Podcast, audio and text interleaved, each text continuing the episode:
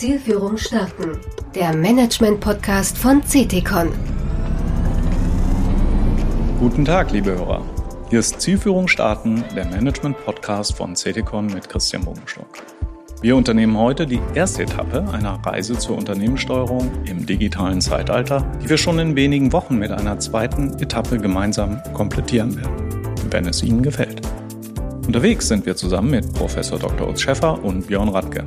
Utz Schäffer ist wissenschaftlicher Beirat von CETICON und Professor am Institut für Management und Controlling der WHO, Otto Beisheim School of Management. Björn Radke ist Partner bei CETICON und berät seit 1996 führende Konzerne sowie große öffentliche Organisationen in Themen der Unternehmenssteuerung.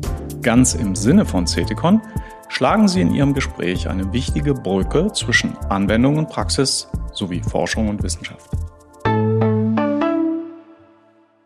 Gut, super, dass wir zusammen sind.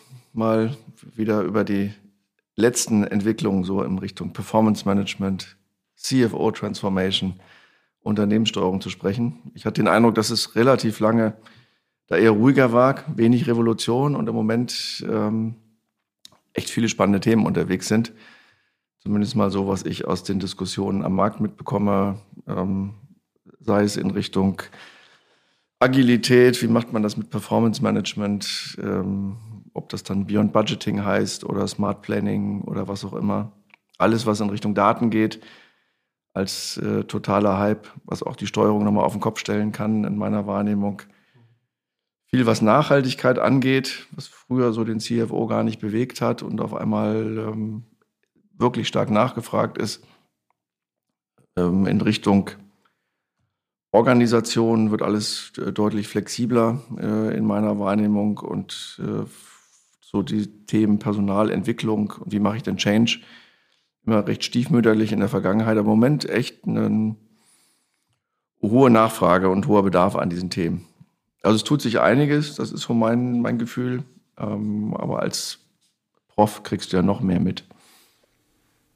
Ja, erstmal freut mich hier zu sein, Björn. Und, und, und in der Tat, ne, es ist schon spannend ne, zu sehen, wie sich an allen Stellen eigentlich was verändert. Das finde ich das Faszinierende. Ne? Vor 20 Jahren haben wir diskutiert, brauchen wir eine Balance Scorecard, dann haben wir irgendwann diskutiert, brauchen wir Value-Based Management, dann machen wir dieses, dann machen wir jenes und man hat momentan, denke ich, wirklich den Eindruck, dass sich, und das viele der Themen genannt, auf der ganzen Fläche, in der ganzen Breite ähm, fast alles verändert.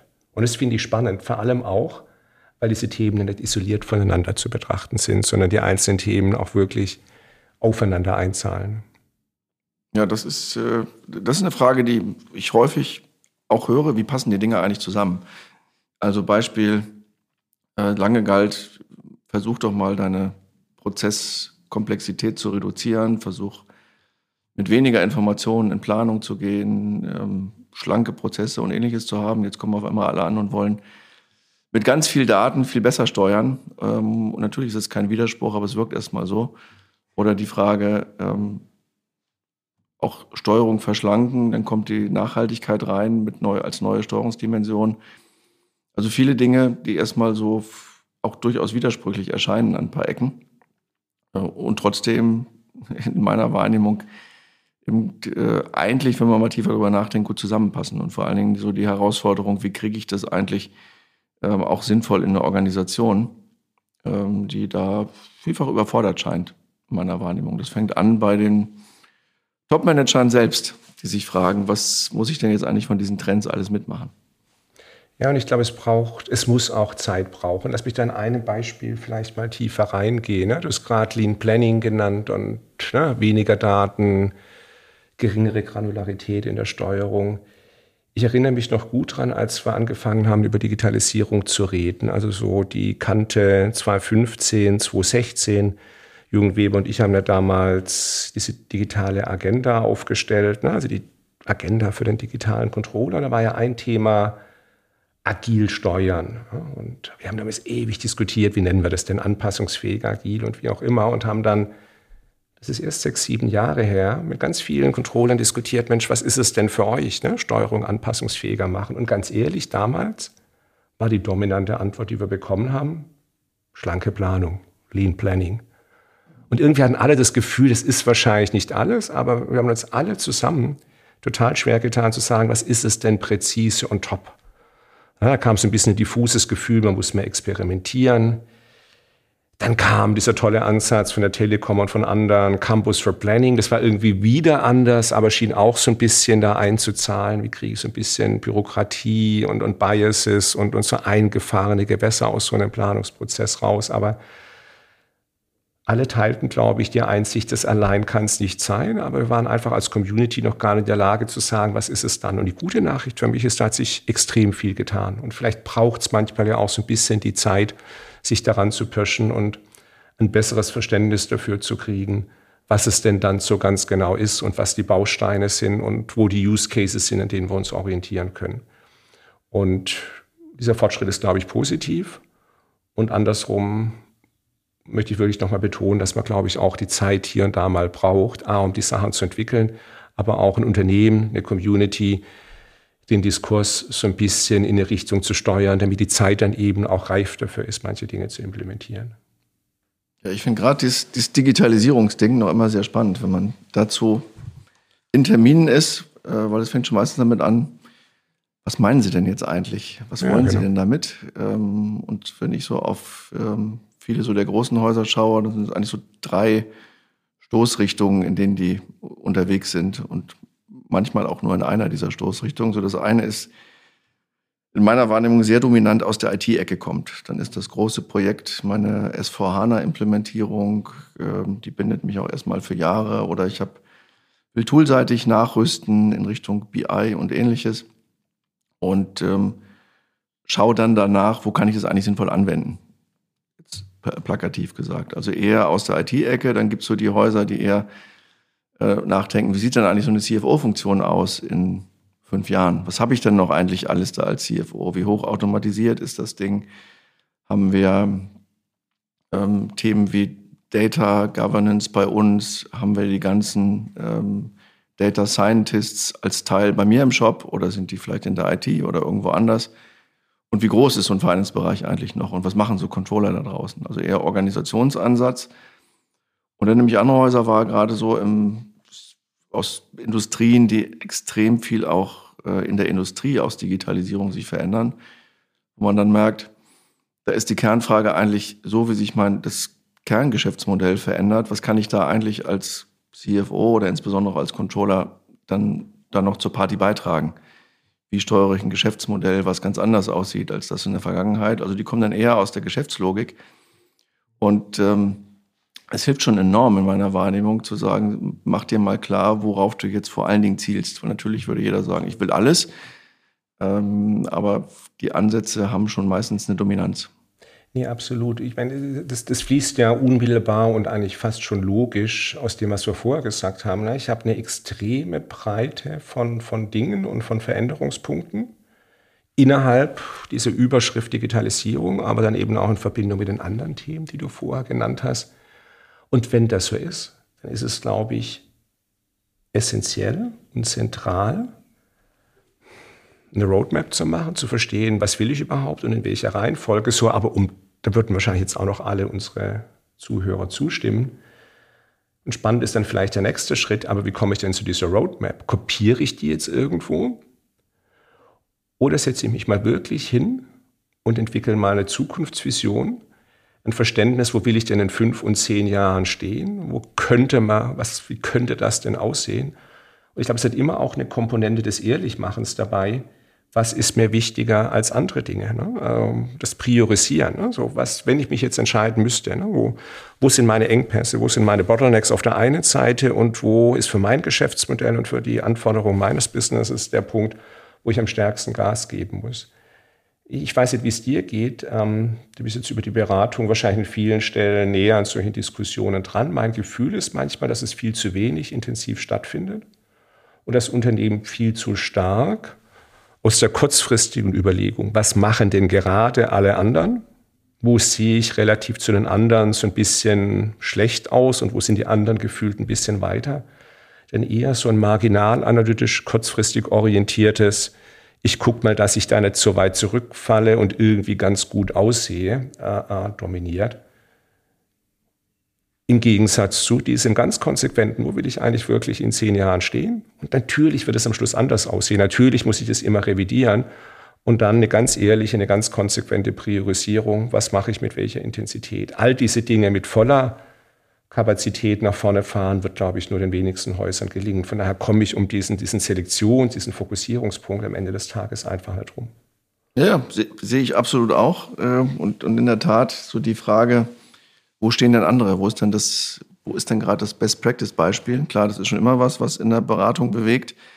Ähm, aber gerade in, in diesem Feld, wo man sagt, das ist eine wirklich große Veränderung, Digitalisierung als wesentlicher Treiber, ist dieser Ruf noch mal viel stärker ähm, an vielen Ecken, um erstmal zu sagen, wo stehe ich denn technisch, was machen denn andere?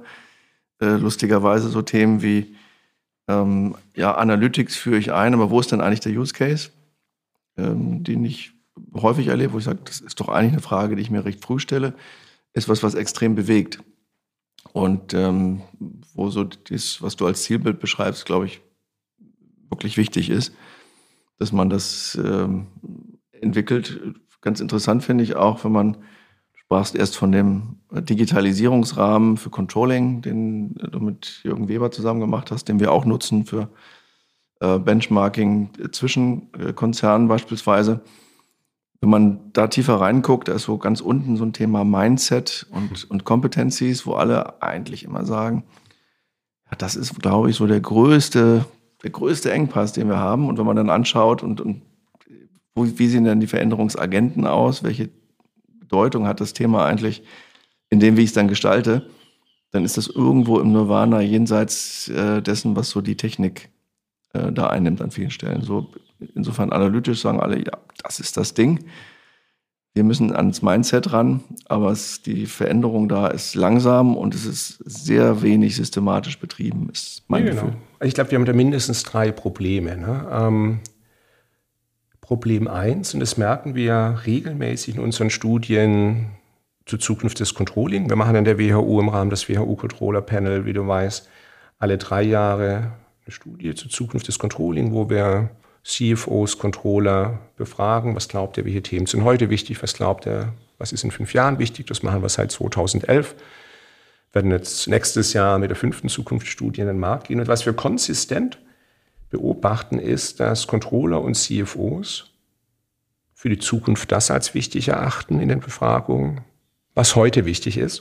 Und das ist dann gefühlt alles so ein bisschen mehr wichtig alles ein bisschen wichtiger als heute. Manches viel wichtiger, manches nicht ganz so viel wichtiger, aber es ist eine Linearität des Denkens.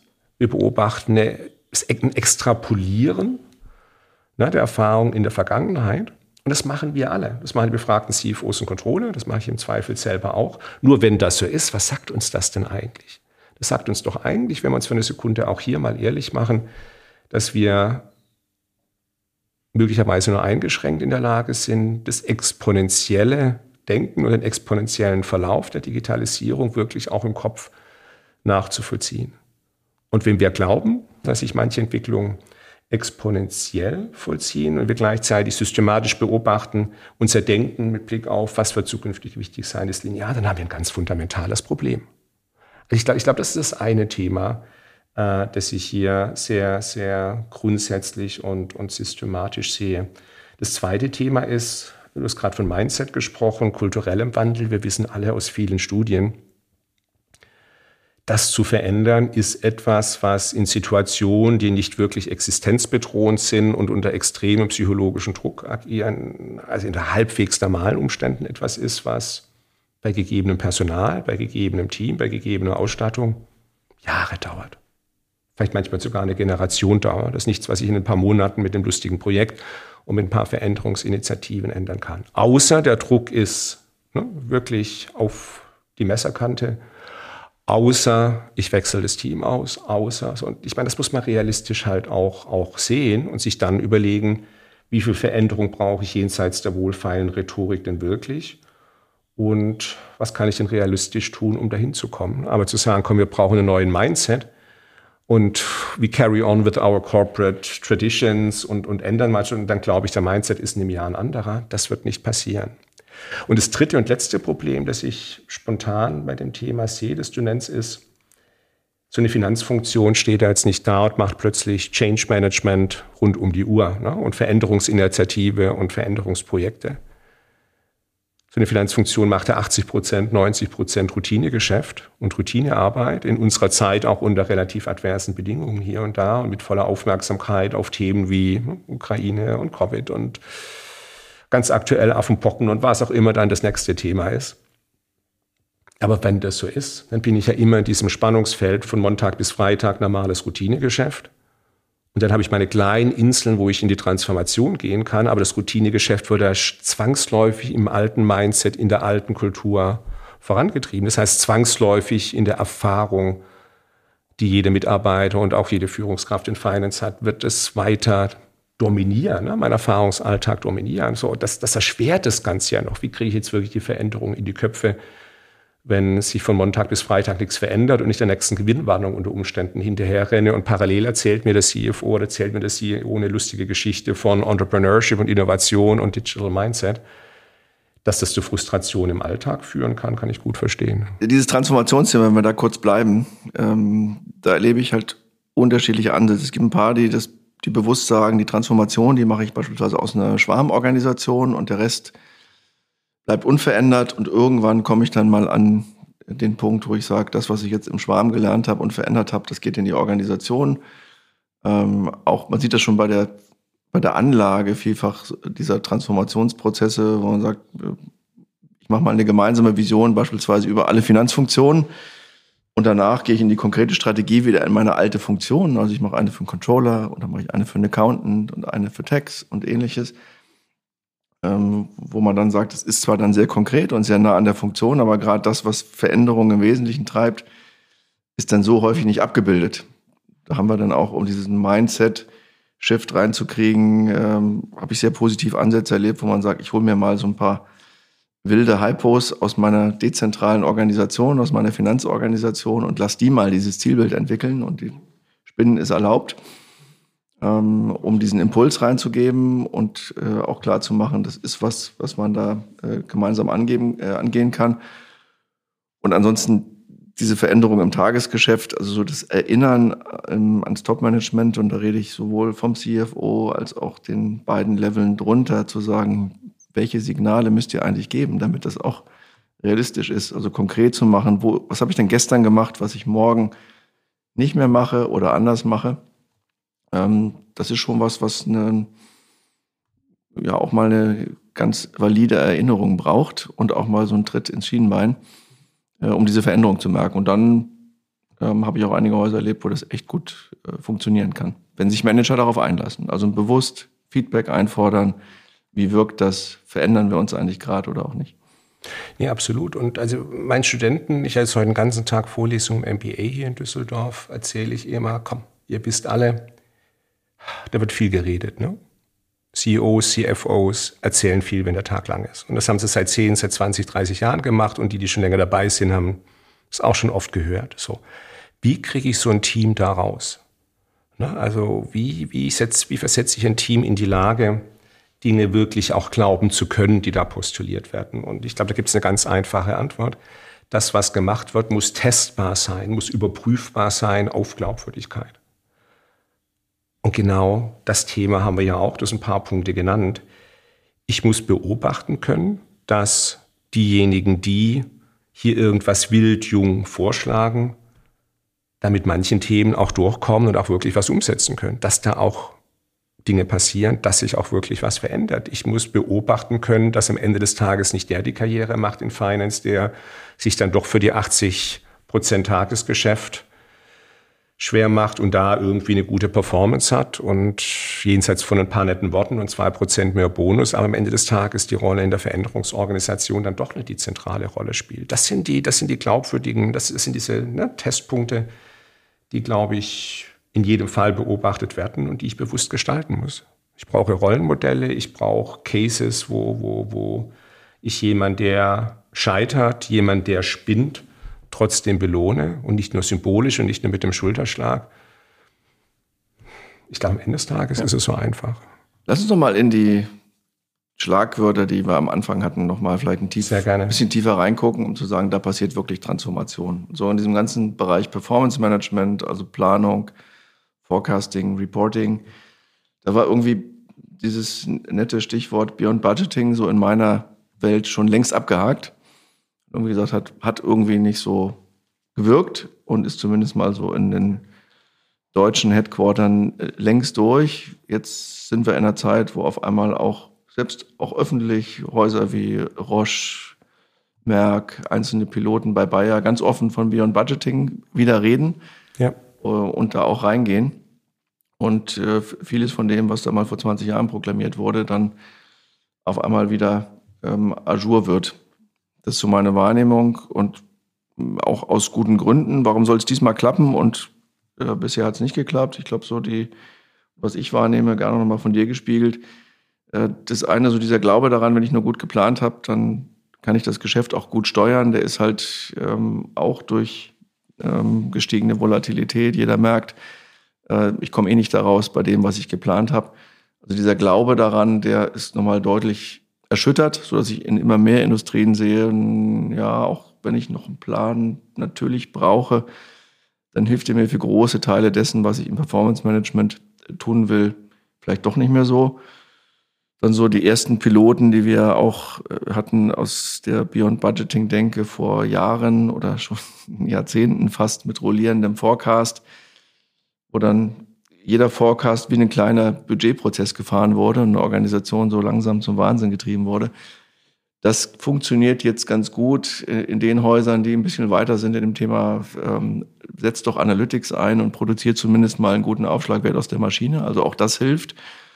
Äh, und so drittes Thema, was ich da sehe, warum das diesmal fliegen kann, kommt aus der eigentlich Zielvereinbarungslogik, zu sagen, es gibt ausreichend Häuser, die gesagt haben, so das tief gestaffelte, ich ähm, mache Zielvereinbarungen und incentiviere tief an, äh, an den Budgets dass man das abgeschafft hat, eher auf kollektive ähm, Erfolgsmaßstäbe gegangen ist in der Bonifizierung und eher das Feedback als Feedback nimmt.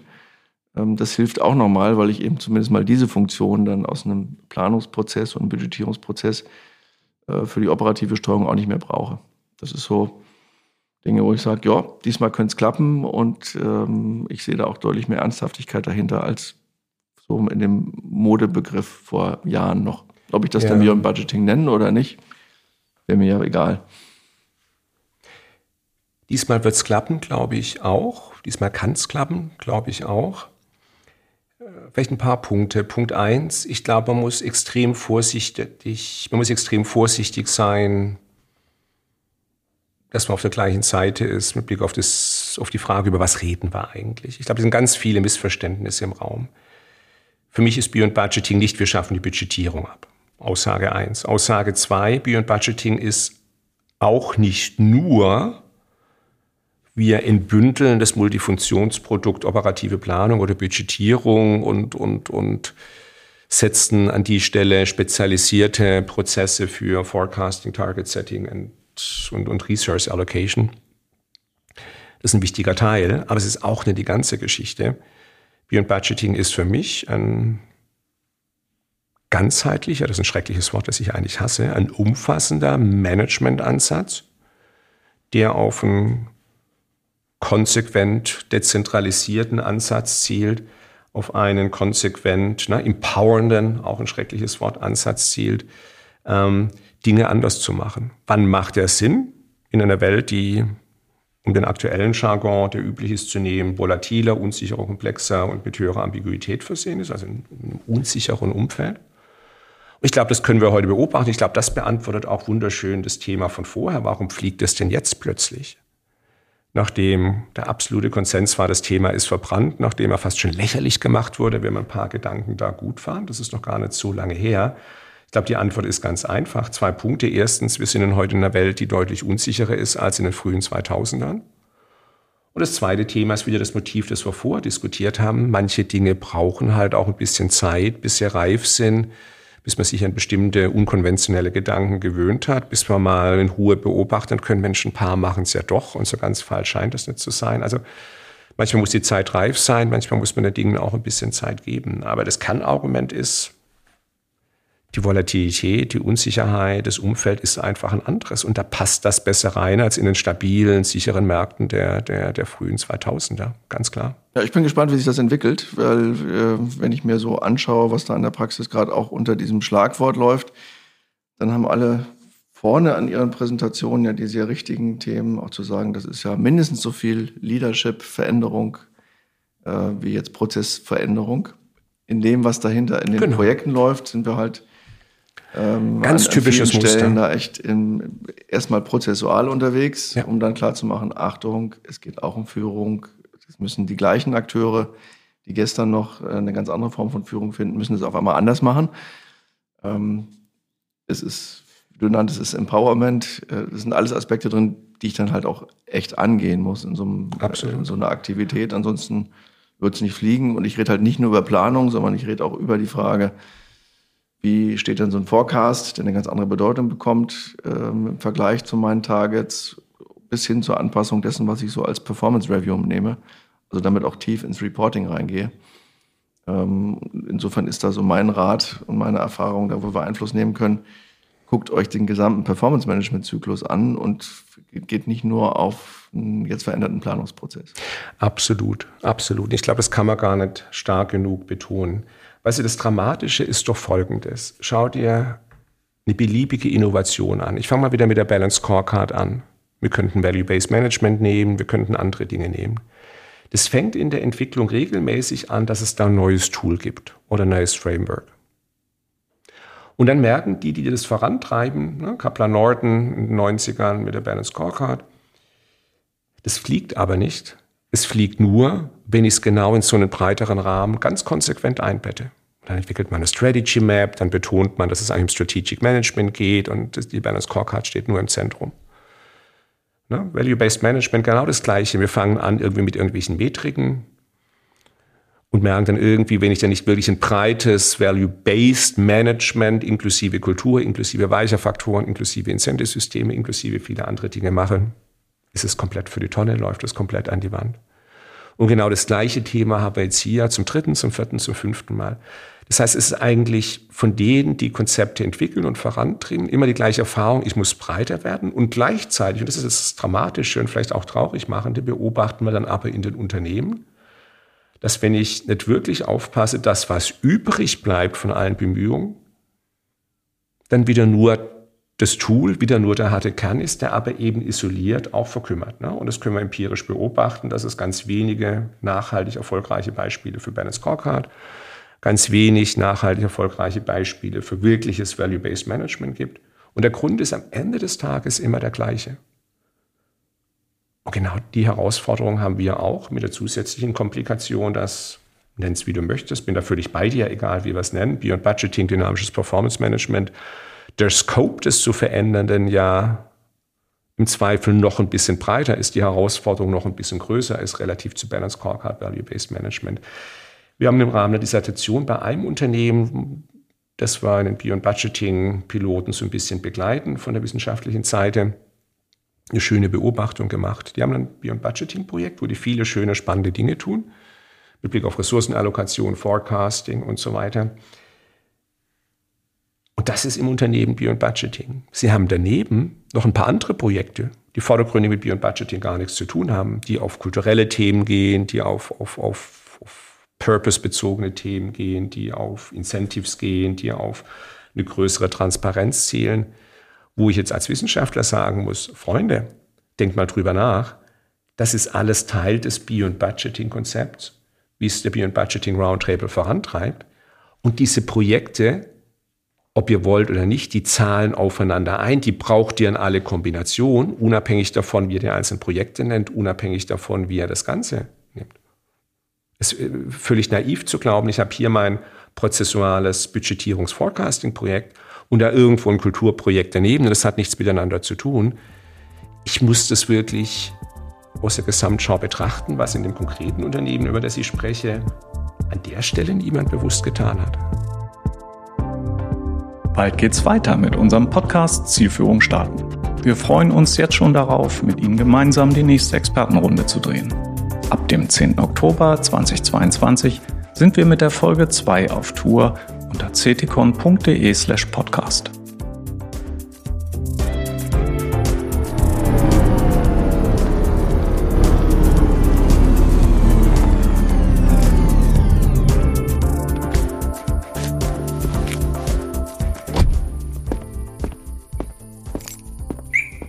war Zielführung starten, der Management-Podcast von CTCon.